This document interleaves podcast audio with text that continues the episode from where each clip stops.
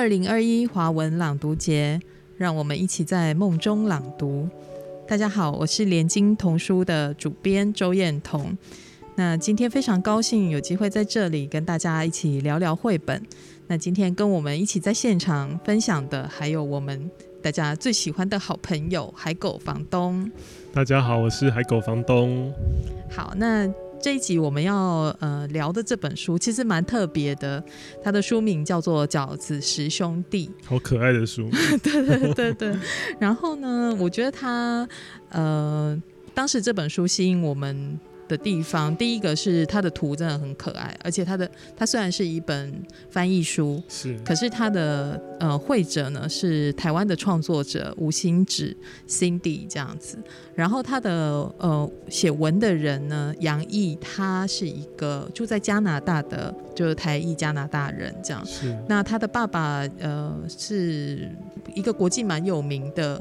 据说是老子的研究者，对，那一个学者，很知名的学者。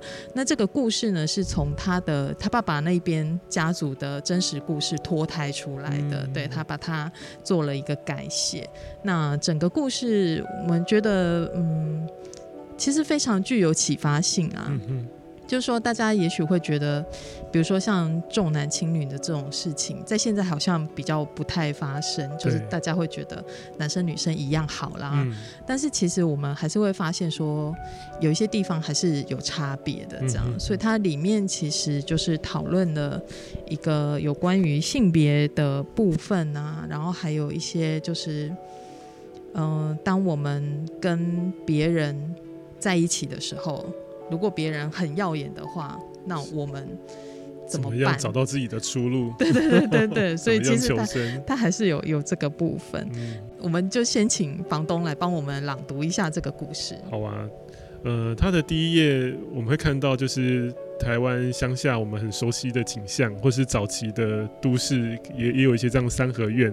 我其实看到第一页我就很熟悉，因为我们老家在爸妈的老家啦，在彰化，然后也是这样的三合院，哦，很棒哎，很非常的熟悉，就是它的那个厅的位置啊，神明桌啊，旁边的厨房都一模一样啊，然后那个砖瓦的感觉。那第一页他是这样写的，他说。丰富村的山坡顶上有座大房子，住着一户特别的人家。特别在于他们有十个儿子。家中如果有一个儿子，会被认为很幸运；如果是家中有十个儿子，那绝对是超级幸运。他是这样开始的，是，所以就把你刚才讲的那个重男轻女的那个时代点出来嘛。对对对，他一开始其实蛮戏剧化的。对对对。其实他就是从十个这样好像呃数量很庞大的十个儿子开始，所以感觉真的很戏剧化。因为现在的家庭一般不太可能会有这么多小孩。我爸爸那一代他确实是家里有十个兄弟姐妹，但是现在很真的很少了。对，那呃，他这本书有趣的是。他把那个十个兄弟点出来的时候，他其实文字一直写十个十个，但是其实还有第十一个，他其实不算第十一个，他应该是穿插在中间，因为那个女孩上面有哥哥，下面有弟弟，她不是幺妹嘛？文字虽然没有写的很白，但是我们知道她是其中的一个孩子。那文字都写十，那也会让我们联想到，呃，很传统的那个故事十兄弟呀，啊，就是用数量来。表现他们的力量，或者是好像很庞大的一个很很有戏剧张力的感觉，但是这个戏剧张力其实是呃很长一段时间我们日常生活里很多人家的现实，就是真的有这么多兄弟，是，然后在重男轻女的时代有十个儿子真的是超级幸运，但是我很喜欢他这样看起来好像很有戏剧张力的开始，到后面慢慢让你看到他都是很生活化的一面。但是都聚焦在那十个小兄弟，爸爸妈妈叫他们是十个小饺子，因为他们长得圆圆的，然后就像那个饺子一样，看起来好像很有福气的感觉。他们的期许是这样，但是文字都一直写那十个儿子，但是都没有写到那个女孩、那个女儿。可是我们会看到，几乎在每一页其实都有他的身影，好像没那么起眼。也许是他个子小，也许是兄弟男生比较。人多势众，对对对，比较 或比较活泼，对，就掩盖了他的他的声音啊，他的身影，嗯所以读者其实一下子不会那么快注意到，但是细心的读者就呃就有可能看到。嗯。那就算你不是那么细心的读者也没关系，因为读到后面文字开始会出现呃女主角，那你就会发现，哎、他怎么会突然写一个女孩长大怎么样？嗯那回头去看，你就会发现这个作者的小秘密，或者是他把呃早期的女性没有那么容易被看见的那一个那样的心事。呃，把它这样子镶嵌在这一本书里，我觉得这个用意很好。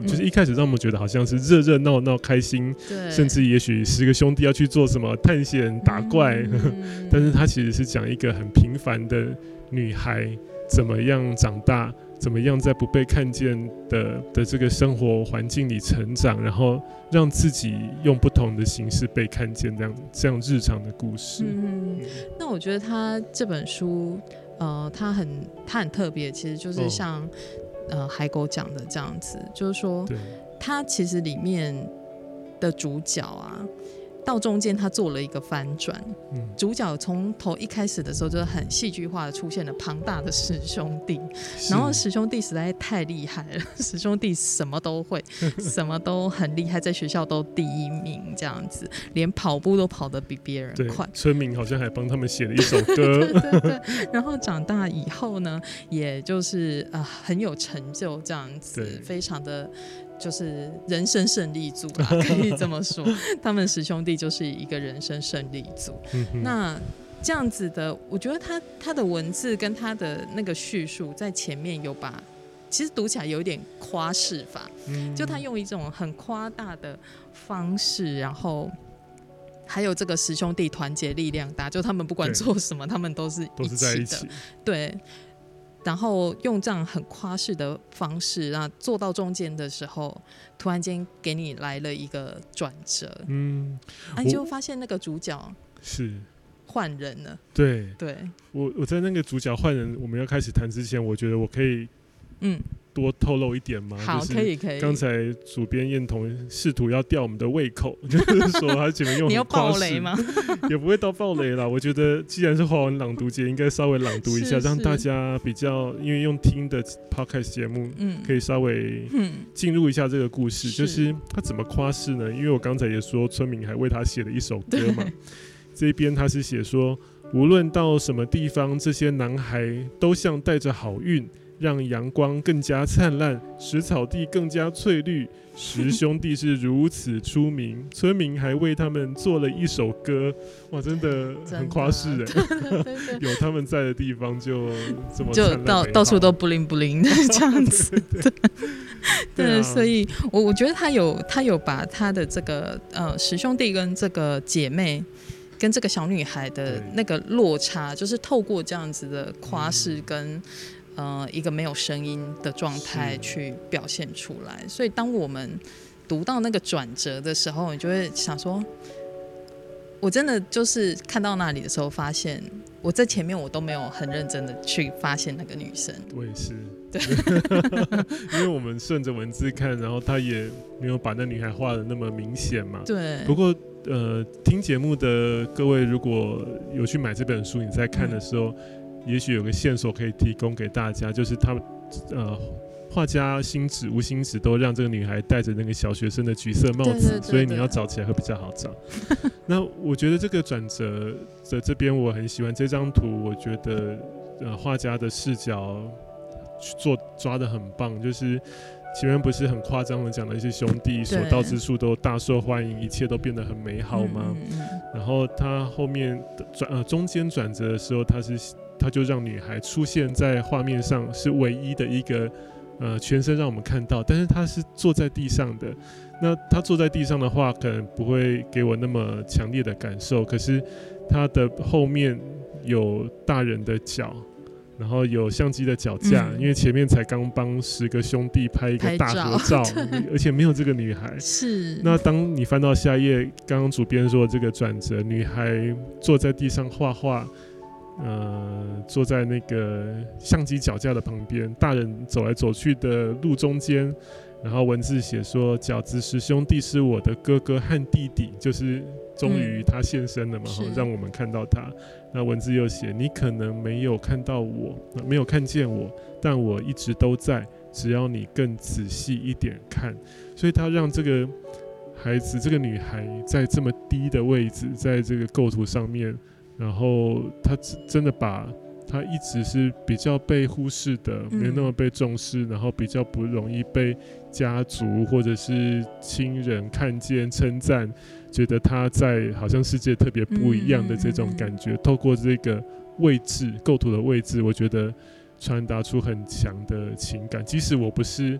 古早时代的那个大家族里面的女孩，我是性别上优势的 男性，但是呃，而且是现代，嗯。可是我还是能够感受到他心里的那一种，呃，也不到落寞，就、嗯。但是就是他他知道他的位置是在这里，是，但是故事也没有让他从此停留在这个位置。我们说他在这边坐在地上画画嘛，对，读者大家可以猜到这个伏笔，就是他可能会发展出他被看见的地方。嗯嗯嗯嗯，对，我觉得他这一页就是一个很很特别的，等于说整个书的那个最最巧妙的设计，然后嗯故事从这里走向了另外一个，对，走向了另外一个叙事的就用他当第一人称来说，对对对对对。嗯那我觉得很有一些故事，它其实它其实也会这样子，就是说中间会去做一些转折啊，做一些变化。但我觉得这本书它其实做的蛮好的，嗯就是从那里之后，我们才发现原来这本书的主角并不是饺子师兄弟，对，而是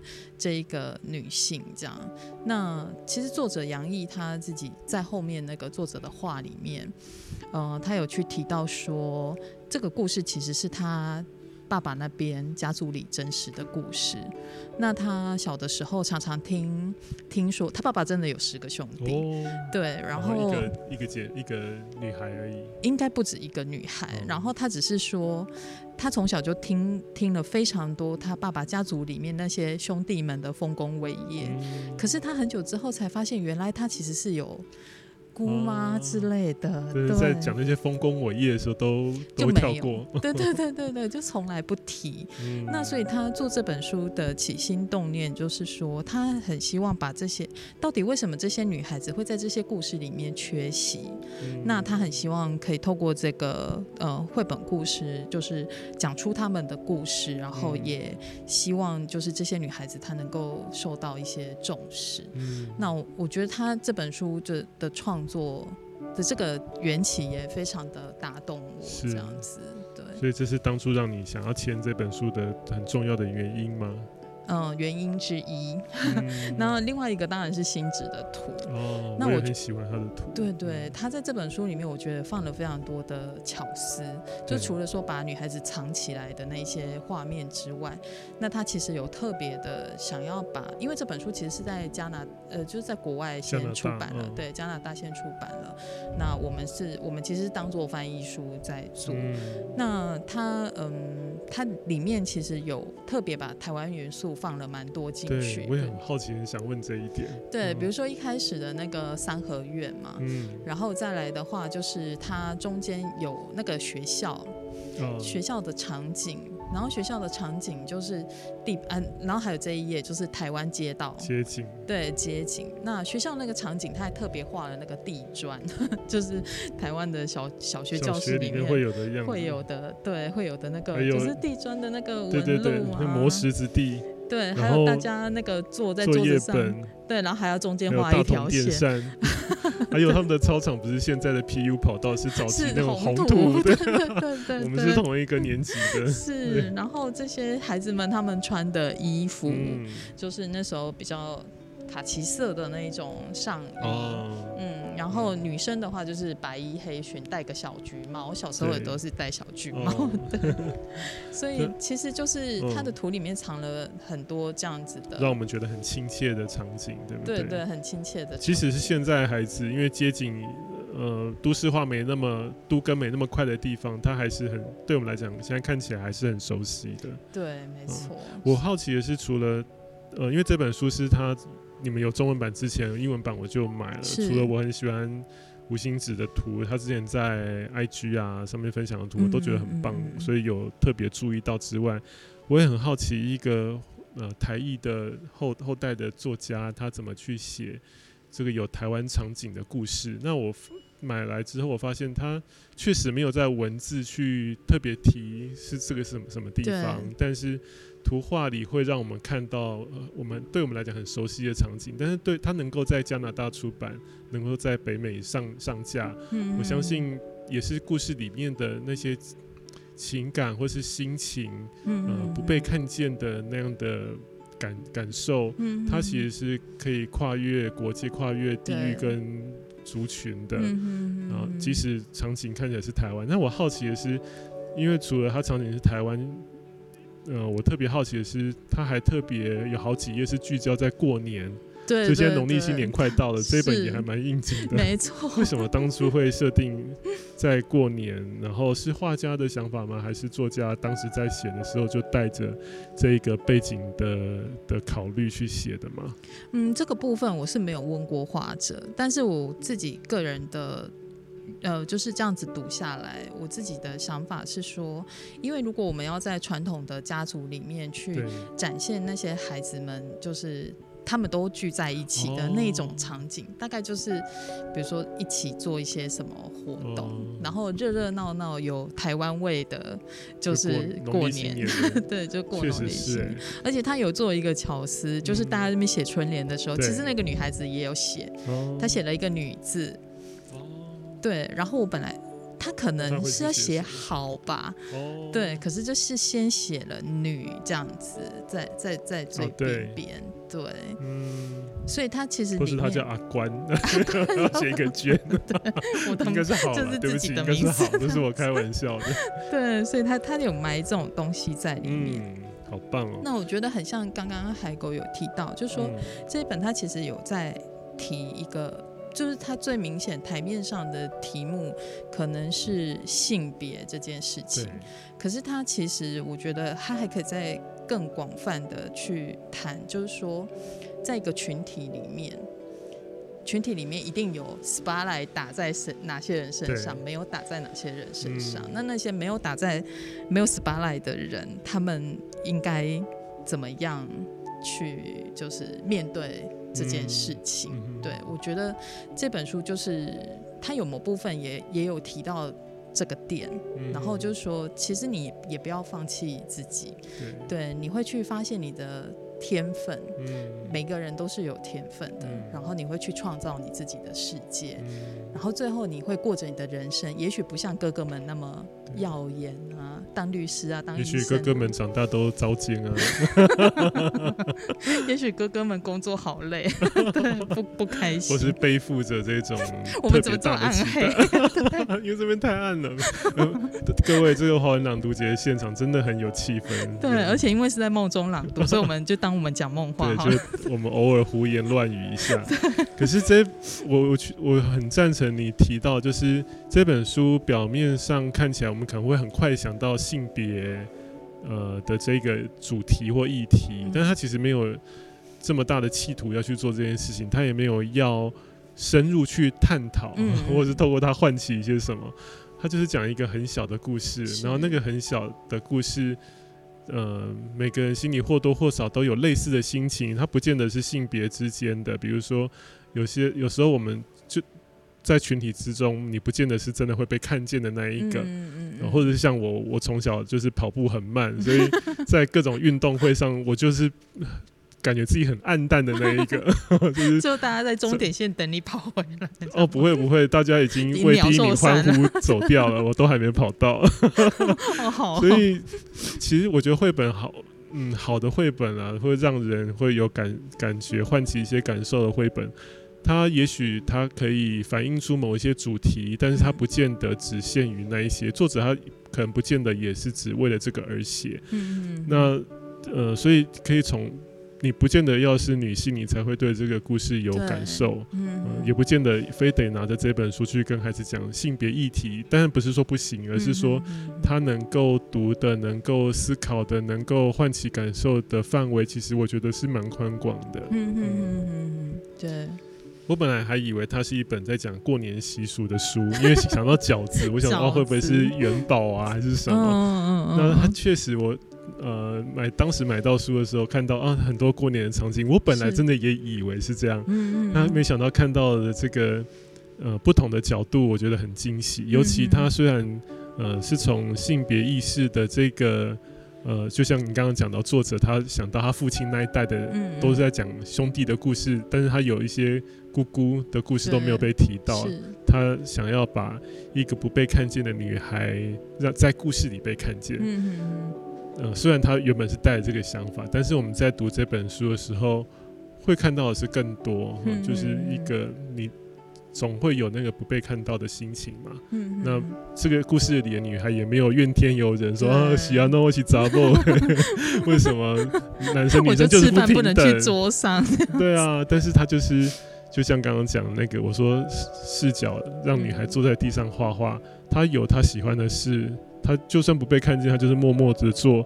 别人都被看见，站在舞台上被打 spotlight，他继续画他的画，画到最后，他他的画被看见，他也被看见了。而且我觉得画画家星子在后面有一幅有一张图，就是他写他现在长大了，然后也有自己的家庭，然后有一个女孩女儿。对对。然后在这之前，他就是大家家里的十兄弟，还有他的爸妈来他的画展，这幅画。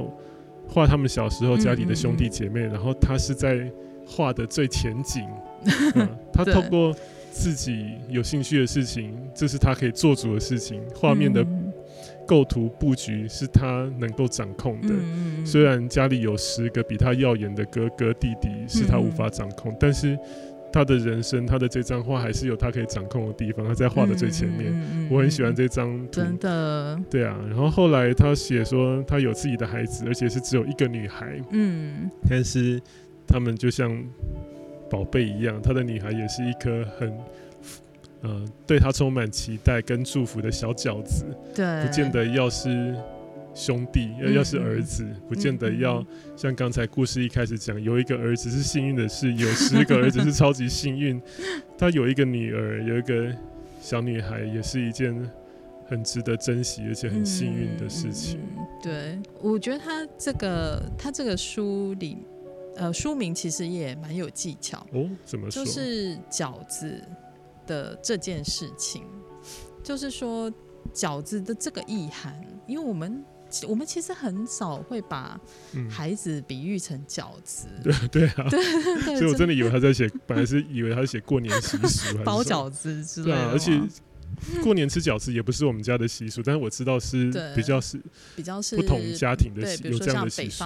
对对对对对对。但是他他在这里用饺子的这个词，我觉得蛮也蛮厉害的。就是说，因为饺子就像你刚刚讲的元宝，哦，那它其实代表就像它里面有讲的，就是。这个孩子他其实是丰厚，他会带来财富，带来一些什么东西的美美好的东西。所以饺子十兄弟其实也就是这个传统观念里面对于男孩子的一些期望。这样，那他到最后的时候，女孩子她也觉得他就是一个很棒的饺子，所以他有把他的这个意涵做了一个就是性别方面的。翻转吧，或者是一个一个再诠释这样。对，而且这样前后对照着看，这个女孩小时候，她他们家有十一个小孩，十个男生一个女孩，但是家里都只说十个小饺子，没有她，没有她。那她是孩子，但是不是饺子，不是可以为，不是可以养家或什么的那个带来富庶的。传统上可能觉得你还要嫁出去，对对对，带走一些东西，类似像这样。但是故事后面，他生了一个女孩，然后他也把她视为元宝，视为饺子，这样。对啊，这个想法前后对照起来看很棒，看到时时代的不同，或看到看到呃父母就是作为。作为家长的对孩子的那样的珍惜的那样的角色是不分性别的。对，中文的书名我觉得好可爱，因为我今天第一次，呃，今天才拿到书，那之前我手上是英文版的嘛。中文书我拿到看到封面的书名很惊喜，很可爱。对，书名字有一些设计。对，书名字是我们请就是新 Cindy 他就是重新再再写过这样。那他有把那个饺子的形象就是融在那个字融在字里面这样子。饺子十兄弟的那个饺里面有一颗饺子，兄弟的兄里 有个饺子。剩下两颗饺子，两颗饺子，对，很可爱的一本书。对啊，是非常可爱的一本书。那我觉得，当然这本书它不免就是还是会提到一些，比如说性别啦、性平的议题可以讨论。那其实这个题目在近年来也有蛮多的这个蛮多书啊，蛮多儿童人权方面的绘本。那我。我其实也有听到一些，就是父母他们可能觉得好像不知道应该要怎么带孩子去读这类的书，对，所以想想说海狗能不能传授一些，比如说阅读这些这一类绘本的一些心法给大家参考一下。我没有这么厉害啊，可以传授什么心法？那很像武侠小说里面的感觉。对，嗯，不过我我我常常在。有读者问到说某一个主题或议题，嗯，呃，可不可以推荐什么书单的时候，是，这对我来讲都是蛮挑战的一个问题。一方面是每个读者，先不要讲孩子好了，每一个人就是都很不同嘛。你你的喜好，喜欢吃甜的、咸的，喜欢看好笑的、幽默的恐怖片都不一不一定，所以很难就很快就推荐。但是我只会建议说，呃，你我们想跟孩子分享什么议题主题，那都是好的想法。可是你在选书的时候，不见得要去选它这么直接，就是单刀直入切入那个重点。那通常故事看起来相对就会说教一点，或是比较无聊一点，有可能啊。对对，读者来讲，你就想我们如果去看一个电影，然后。他是在讲女性，他是点出女性议题，嗯，但他从头到尾都在跟那个主角都在说，哦，女性多么被压迫，多么可怜，然后她要怎么努力？如果你也努力，你也会跟我一样哦。如果你看这个电影，你会想看吗？对呀，所以我通常会建议说，对这类议题有兴趣的读者，可以多去找这方面的书来读，也有一些参考的工具书，比如说辛佳慧老师的，嗯的，呃。用绘本跟孩子谈重要的事，那我自己的书也有谈到一些，那自己可以多比较去选你喜欢的。那呃，创作者也许也可以去想，因为我知道有一些创作者会呃很有责任感的带着一些一些问题意识要去做这样子的绘本，可是可以去多比较看看，为什么同一个议题有很多种有很多书，但是有些看起来就很无聊，有些看起来它是可以打动你。嗯，那但是他其实讲的不多，他却可以打动你。我我觉得我们可以去选择那样的书，或者是创作者可以朝这个方向去挑战看看。嗯，那但是仔细想起来，我要谈性别这个主题，我也觉得那个不太好意思，因为一方面有讲到创作的话，我自己回头去看我的书，还是以男性的角色为主，糟糕。然后。然后甚至有几本有女性的角色，但是都提早去领便当了。怎么这样？就是在故事中就就死掉或者什么？我不是故意的，但是我今天要提这个方向，我就去看一下，发现哎，真的。但是我想，呃，我我经过这么多年的洗礼，就是这个意识的洗礼，应该还是有一点点不太一样吧？我就仔细看，妈妈是一朵云。嗯，我把那个妈妈的角色写的比较。呃，不是传统那个什么都让孩子的妈妈，什么都在背后默默支持的。比如说，只是生活里的，他们要去山丘上等等雨来，风已经在吹，云越来越多，然后他们全家赛跑，妈妈都跑第一，没有在让小孩的。但是这个点反而让孩子对让孩子呃有一个记忆点，嗯，就是那个妈妈很爱自己，那她呃也不会什么都都让你的，嗯。我觉得也也许也，但是也许可以在写故事的时候，我以后会多注意一下，不要太早让女性去领便当，这个是我的问题了。不过我本来就没有想说我要去写这个性别主题的书，对。然后我自己今天就是这一次接到这一次的聊天的这个的邀约的时候，我也在想。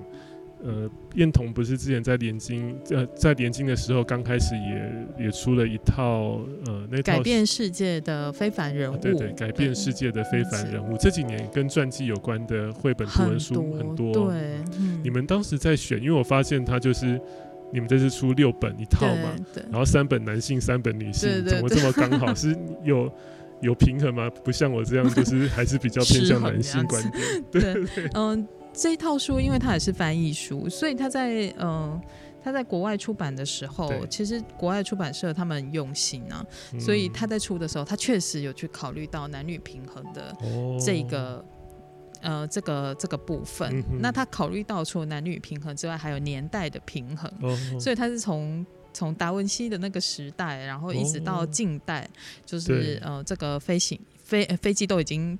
被发明出来，还有最近代我们都已经认识的那个曼德拉，他其实都有去弗列达，对，都有去顾及，然后呃各个领域不同领域，像艺术是弗列达，对，然后科学也是选女性，对对对对，就是居那个玛丽居里，对，所以他他其实是一个 把大家照顾的很好，真的，这是想的比较完整的一个企划。对，那我觉得他在这里面选的这三个女性其实都蛮有意思的。嗯，怎么说？他选的是怎么样的饺子呢？对，他们是厉害的饺子。回应我今天的重点选书，对他们是什么怎么样厉害的饺子？我觉得其实这这三本书，他们这三个呃这三个主角就是弗列达、玛丽居里跟艾尔哈特，他们虽然就是在不同的领域努力的这个。嗯，女性，但是他们其实都在他们的那个年代，身为一个女性，其实都非常的不容易。嗯，比如说像玛丽居里，她虽然是科学家，可是当时的科学领域里面其实是容不下女性的，所以她花了很多的时间。其实她先生也是科学家嘛，然后她做的研究也不亚于。他的先生，可是他很长一段时间都在当他先生的助手。就好像十个兄弟比较被看见，但是那个女孩比较少被看见。对对对，那后来他还是就是靠这个自己的努力。当然，他先生后来过世了，他就去接了他先生的，继续了他先生的那个研究。其实是他们两个一起的研究了，所以最后他就是也得到了诺贝尔奖这样。然后，而且他。出生的那个年代，就是那个呃，波兰是在俄国的统治之下，对，所以那时候女孩子甚至是不能读书的，所以她还跑到那个法国去依附她的姐姐，在那边她才能够求学，才能够上大学。所以其实这个都是非常不容易。那像艾尔哈特那个年代也是一样，就是女性怎么有可能对，怎么有可能去当飞行员呢？对，但是她却就是嗯。创了很多的记录，这样子。那弗列达就不用说了。弗列达他，我觉得他还有一个是他克服了自己身体的障碍，所以可以说，哦，我昨天听到一句话，他说那个限制只有在你的脑海里，这样子。对，那我觉得他们三个人就是打破了那些我们看起来全部都是限制的东西。那他们有一个共同的特点，就是他们对这件事情非常的有热情。他们一定要去做到，所以他们就是也不管那些东西，他就是努力的去冲撞这样子。对，那最终他得到了他们，所以他才能够变得这么有成就。那我觉得是这套书里面他要讲的一个很重要的精神啊。对，我觉得你刚刚说他们也不顾那些时代的限制或时代有没有提供舞台给他们，他们去冲撞。呃，然后回到《饺子师兄弟》这这本书在用的那些概念，我觉得很让刚刚临时想到了，就是，嗯，他们在做这些事情的时候，好像也不是为了被看见，对比如说玛丽居里，他对科学的热情；弗列达，他画画，他一方面是那个让他的有限制的身体在精神上感觉到自由，或是艾尔哈特，他对飞行的热爱。然后饺子师兄弟里的这个小女孩，她也她也不是为了被看见而画画，她就是喜欢画画，在她不被看见的时候，她就在画了。对。然后默默累积到有一天，嗯，他也没有想要被看见，但他就被看见了。对，但我觉得，所以从这个观点再回来看前面那十兄弟啊，对，其实。你会觉得十兄弟是是辛苦的，哦，然后而且其实十兄弟呢，他们有一点面目模糊，哦，就他们都长得很像，在里面。不是因为画家，应该不是，我觉得他是可能他是刻意为之，因为他们都是穿一样的东西，他们做什么都一起，他们一开始什么就准备好了，他们一起去做什么做什么做什么，他们做什么都在一起，那反而就好像。好像因为他们是十个厉害的饺子，他们就必须去做这些事情，就比较没有凸显自己的个性的感觉。对，或者是说，也许你就是必须要去走这个路，然后长大成为，就必须要成为十个优秀的、优秀的兄弟。所以人家说，女性主义它不见得是指为了女性的。在这个世界上生活生生活的更好，其实也反过来也是男性也是受益者，就是可以放下这种很大的套在身上，对，然后没有比较没有自己的个性跟可能性，嗯嗯嗯，好有意思，没想到会聊到这里，对，所以我觉得好的绘本就是这样子，你可以在里面真的就是吸收到很多不同的养分，然后我觉得每个人看的视角都不一样，所以。每个人都有可以有自己的诠释跟获得，嗯，好，那我们今天呢饺子师兄弟就聊到这里，然后非常的谢谢海狗，然后聊了这么多也很开心，谢谢燕彤。好，那我们希望读者呃有兴趣的话呢，都可以去找饺子师兄弟来看，呃是联经出版。好，那我们今天就聊到这里，谢谢大家，谢谢大家，拜拜。